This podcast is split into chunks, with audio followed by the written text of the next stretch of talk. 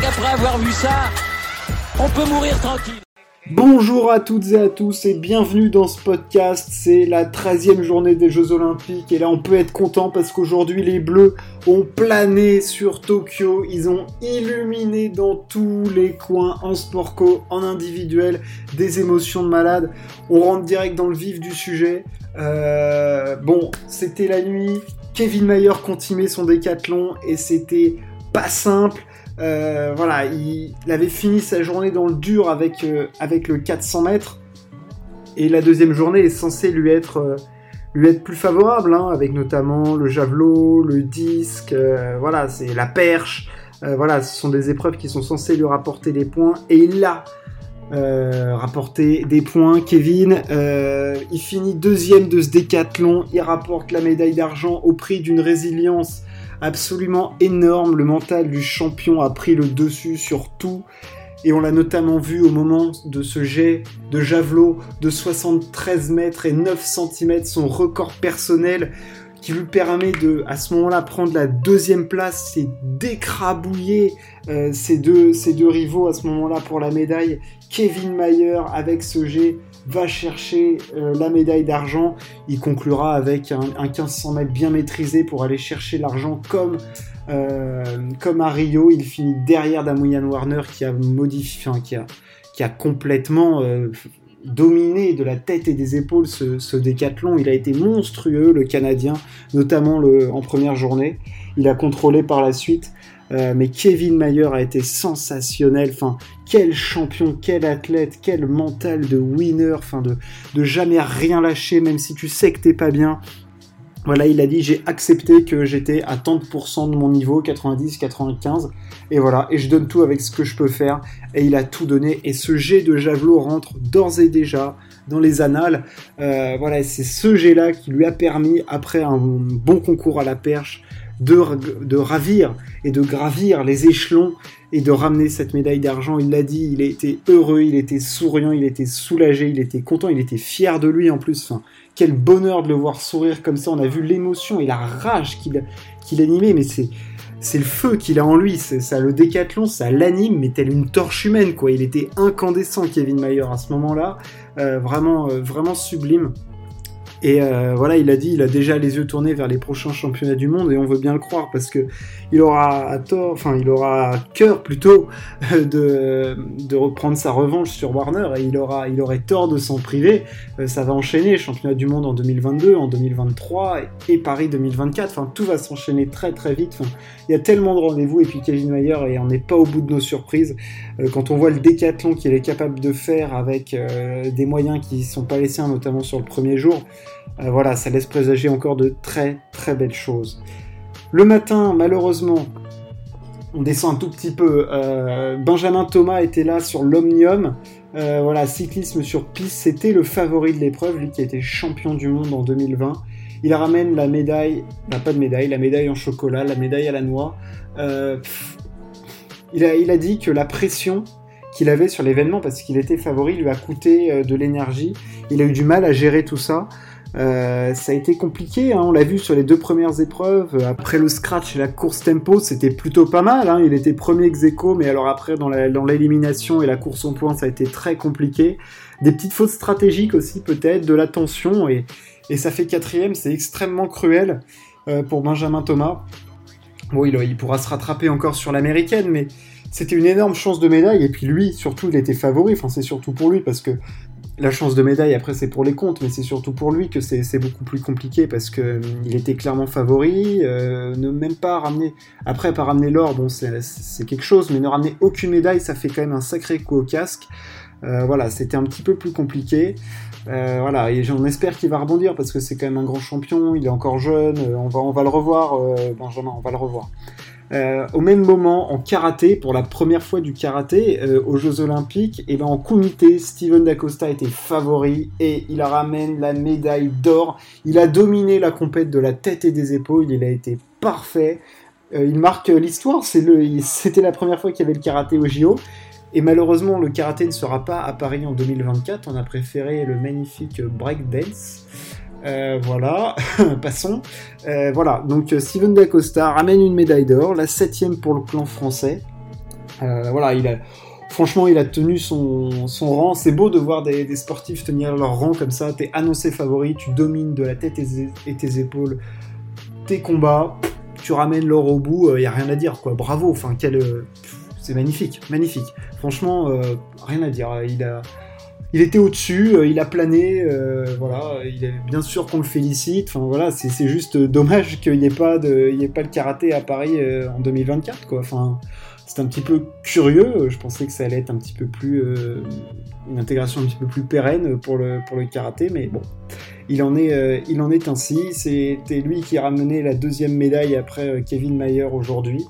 Euh, voilà, c'était c'était encore un, grand moment, une Marseillaise de plus. C'est toujours des émotions en plus, c'est toujours des grands moments. Et puis euh, ça y est, son nom est inscrit dans l'histoire. Et puis euh, de façon un petit peu plus rocambolesque parce que c'était la première fois et peut-être la dernière pour l'instant. Enfin, je sais. Voilà, c'est arrivé comme ça. T'as l'impression que c'est un one shot, un truc qui voilà qui se reproduira plus. C'est voilà, bon bah lui il continuera sur les circuits mondiaux, européens, tout ça, bien sûr. Mais les Jeux Olympiques c'est autre chose. on le voit bien, les Jeux c'est une émotion particulière. C'est c'est le sommet ultime d'une carrière, c'est une consécration absolue, et voilà, malheureusement pour lui, il n'aura pas l'occasion de, se représenter. Ceux qui ont fait briller la France, c'est les sports collectifs. On avait trois matchs aujourd'hui, et on est en finale des trois compétitions. Enfin, rendez-vous bien compte de la qualité des collectifs français en handball, en basket et en volley.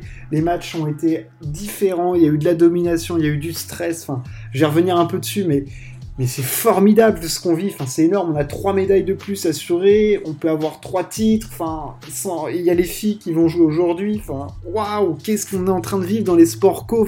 C'est sensationnel. Et puis, il s'est passé des trucs de fou. Enfin, le plus maîtrisé, pour moi, c'était le volet. Victoire 3-7 à 0 face à l'Argentine, contre qui on avait perdu en poule. Euh, on les a dominés, mais de la tête et des épaules. Erwin Ngapet, euh, notre libéraux, tout le monde. Enfin, c'était c'était grandiose ce match. Enfin, c'était c'était absolument magnifique. Genia Grebenikov, euh, Nico Le Goff, euh, Tilly, enfin tout le monde, tout le monde. Enfin, je veux dire, c'était euh, c'est Klevno, enfin toute l'équipe était là. Ils ont tous répondu présent. Que dire, que dire de cette performance après avoir sorti les Polacks au tour d'avant? On bat les Argentins qui nous avaient battus. Enfin, il faut se souvenir d'où était cette équipe il y a 9 ans. On n'était même pas qualifié pour les championnats d'Europe. Et là, on est en finale olympique. Mais what? Mais, mais, mais c'est même pas une ascension, c'est une fulgurance, c'est euh, une roquette, c'est c'est le Concorde, cette équipe de France. c'est magnifique. Et on affrontera les Russes euh, qui ont battu les Brésiliens. Euh, ça, c'était aussi une surprise, clairement. Mais euh, voilà, on va, avoir, on va avoir notre mot à dire. On va même plus savoir que notre mot à dire. Enfin, je veux dire, les Français, ils sont peut-être favoris de ce match, mais enfin, waouh, waouh, waouh, waouh, waouh, C'était complètement fou, les, les, les volleyeurs.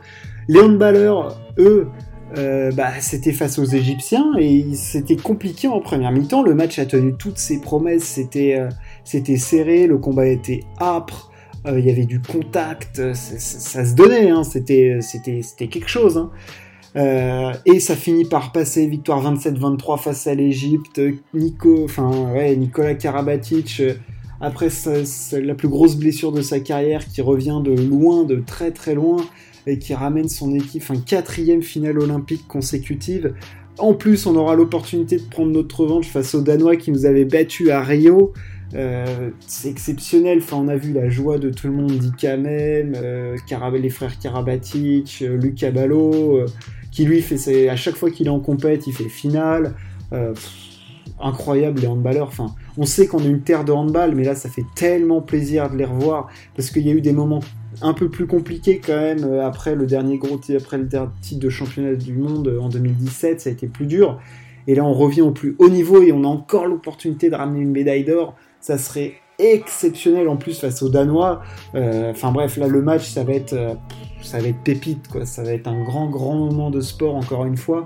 Et puis les sports co, il y a toujours cette ambiance, cette symbiose, on l'a vu, les volleyeurs, ils étaient ensemble, en groupe, à l'arraché, c'est des familles, quoi, et pareil, les handballeurs, c'était ça, et là, j'ai un parlé du basket, parce que putain, on affrontait les Slovènes, mais quelle équipe de ah là là là là, mais quelle équipe ces Slovènes et on se les fan 90-89. Au bout du suspense, on arrive à sortir Luka Doncic qui était, mais qui est le meilleur joueur du tournoi peut-être depuis le début, sans doute même. Euh, avec un énorme Nando De Colo euh, qui a été sensationnel. Lui, le, maître du FIBA, hein, un peu, c'est le basket FIBA, c'est lui qui le domine quand même. Euh, on affrontera les Ricains en finale, mais je vais parler de ce match un tout petit peu. Enfin, quel combat. C'était, comme l'a dit Evan en interview, oui, c'était des runs, c'était une, équipe puis l'autre, mais c'était c'était dur parce que il fallait les contenir, les Slovènes en attaque. Ils étaient à plus de 100 points de moyenne. On ils en mettent que 89. On a réussi quand même à bien limiter Luka Doncic en termes de scoring, mais parce que euh, voilà, c'est dur de stopper toute l'influence d'un mec qui a autant de talent et autant de génie. Euh, parce que faut, dire qu'il joue pas avec des peintres avec aussi, hein, avec lui. Hein. Enfin, je veux dire, c'est quand même une sacrée, sacrée équipe. Et nous, on était là. Enfin, Timothée Luau Cabarro a été clutchissime avec des trois points, mais mais venu d'une autre planète, mais il était sur Mars ou sur la Lune ou sur Pluton, enfin je sais pas, mais le mec venait d'une autre planète.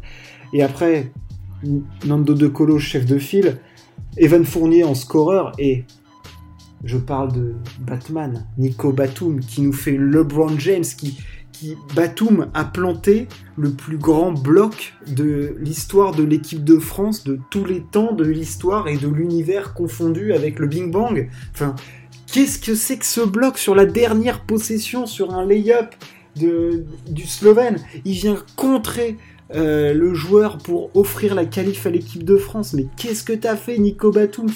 Quel compte de malade mental Mais c'est une action, mais on était tous debout. Enfin, je veux dire, qu'est-ce que t'es allé chercher là-haut? C'est le plus gros chase down de tous les temps en équipe de France. C'est énormissime ce qu'a fait Nicolas Batum. On attend. Enfin voilà, c'est je l'avais dit au dernier podcast, c'était la rédemption de Nico Batum, mais là, c'est même pas une rédemption. Là, là ce qu'il vient de faire, c'est un play de, top joueur niveau euh, monstrueux. Enfin, il n'y a plus de mots pour décrire ce qu'il a fait. Enfin, c'était sensationnel. Dernière action après un match d'une âpreté totale. Le mec a les cannes d'aller chercher un chase down sur un layup, mais what the fuck pour aller chercher la qualif pour son équipe, mais waouh Enfin, c'est exactement ce qu'a fait LeBron dans un autre, stade euh, pour, euh, pour les Cavs face aux Warriors. Wow, The Block 2, énorme. Enfin, je veux dire, de toute façon, cette journée était énorme pour les Français et ça venait conclure. Enfin, après, il y avait le volet, mais c'était dans la lignée de tout ce qui s'était passé. C'était parfait. C'était parfait. Euh, c'était dur. On allait la chercher avec les tripes. Et on affrontera les Américains qui ont battu les Australiens. Ils font peur les Américains là maintenant un petit peu quand même. Hein. Là, enfin, je veux dire, il y avait, y avait moins 15 face aux Australiens. Euh, au final, il gagne de, de presque 20 points. Euh, Kevin Durant, quand il décide de jouer au basket, euh, c'est comique parce que bah, t'as l'impression qu'il joue avec des plots. Devin Booker aussi, Drew Holiday. Enfin, je pense que, honnêtement, outre l'esprit de revanche qu'ils auront parce qu'on les a battus en début de tournoi, ça va pas être du tout le même match. Pas du tout. Mais alors, pas du tout, du tout. Euh, là, là, ils vont être en mode euh, mort de faim, en mode on est Team USA et tout ça. Mais nous, on est la Team France. Et crois-moi, il va falloir nous passer sur le corps parce qu'on va pas du tout se laisser faire. Mais alors, pas du tout. Que nenni, que nenni. Enfin bref, voilà, ça venait ponctuer tous ces sports co, une journée absolument magnifique pour le sport français. Euh, voilà, c'était grandiose. Je vais maintenant parler des autres résultats. Parce qu'on avait quand même des finales. On avait, alors, instant histoire. Euh, le, 4, le, relais 4 x 100 masculin euh, de Team USA ne s'est pas qualifié pour la finale. Euh, ils ont fait n'importe quoi. Enfin, le sprint masculin américain, globalement, c'est la déconfiture. En 100 mètres, Trayvon Bromen passe à la trappe complet. Au 200 mètres, Noah Lyles a fait le cake, et ben il s'est mangé un mur, mais comme il fallait. Et en 400 mètres, et ben Norman et Thierry, pareil, rideau, pas de médaille. Donc là, c'était catastrophique. Et alors, je vous parle même pas du relais 4 x 100 qui s'est fait détruire par Carl Lewis dans les coulisses. Mais alors, mais alors, il les a saccagés. Mais alors, il leur a roulé dessus. Euh, mais alors là, le grand Carl, bon, alors, tu peux apprécier ou pas les sorties de Carl Lewis, mais ça reste quand même Carl Lewis, donc stature, machin. Euh, je parle, tu m'écoutes, s'il te plaît, pose ton micro. Là, c'est moi qui parle et eh ben il les a démontés en leur disant qu'ils avaient fait n'importe quoi, que c'était limite des merdes. Euh, voilà, enfin en même temps, euh, je veux dire, le relais MF1, la vitesse américaine euh, homme qui ramène aucune médaille, ça, doit arriver une fois tous les 150 ans. Donc bon, voilà, en parlant du 400 mètres homme, et eh ben on n'avait pas Dwayne Van Niekerk en finale qui est toujours pas revenu à son meilleur niveau, mais le nouveau roi du 400 mètres, c'est Steven Gardiner, le champion du monde, le Bahaméen. Euh, voilà, avec sa foulée magique, enfin le relâchement, il faut regarder Steve Gardiner, le relâchement de ce mec est absolument sensationnel. Enfin, je veux dire, t'as l'impression, pas l'impression que le mec court un 400 mètres, et pourtant le mec vient de planter un 43,85. Et alors il s'est donné, hein, parce qu'à la fin il était, il était KO debout. Hein. Mais putain, t'as l'impression qu'il fait ça avec relâchement tellement tellement t'as l'impression que le mec fait pas d'effort, quoi. Je veux dire, il a une foulée sensationnelle. Enfin, quand on parle de pied léger en course à pied, bah regardez Gardiner parce que lui, euh, le pied il l'a léger. Hein. C'est pas la descente des, euh, des Belges ou, des Lillois. Hein. C'est waouh, impressionnant. Enfin bref, voilà, je voulais parler de, de ça parce que c'était quand même du, c'était voilà petite euh, parenthèse sur le la vitesse américaine qui déçoit fortement depuis le début. Ce podcast touche à sa fin. Aujourd'hui, évidemment, on va suivre les filles en sport co parce que bah voilà, ça va être euh, ça va être aussi un grand moment. On espère qu'elles vont nous faire vivre des, des, moments aussi forts que les mecs et on va être derrière elles parce que voilà, en handball et en basket, allez les filles. Euh, enfin, je pense que là il y a une émulation au niveau des équipes collectives. Enfin, je veux dire, ça te pousse forcément. Enfin, je sais pas, tu vois les autres, tu dis, oh, putain, on va faire pareil, faut qu'on y aille, allez, on donne tout. Euh, t'as envie d'aller cartonner tout le monde. Enfin, moi je, suis comme un dingue devant ma télé là. allez, allez, on y va, on va au mastic, on va casser du, on va casser du suédois, bordel. Donc euh, allez les filles, faites-nous rêver et puis euh, on suivra aussi Johan Diniz. Vous aurez eu le résultat. du coup, on va suivre évidemment Johan Diniz et puis les performances de Sifan Hassan au 1500 mètres d'âme qui peut ramener, qui peut faire une sacrée moisson au niveau des médailles. N'hésitez pas à partager ce podcast et à vous abonner. On se retrouve très très vite pour parler sport. Ciao, à plus.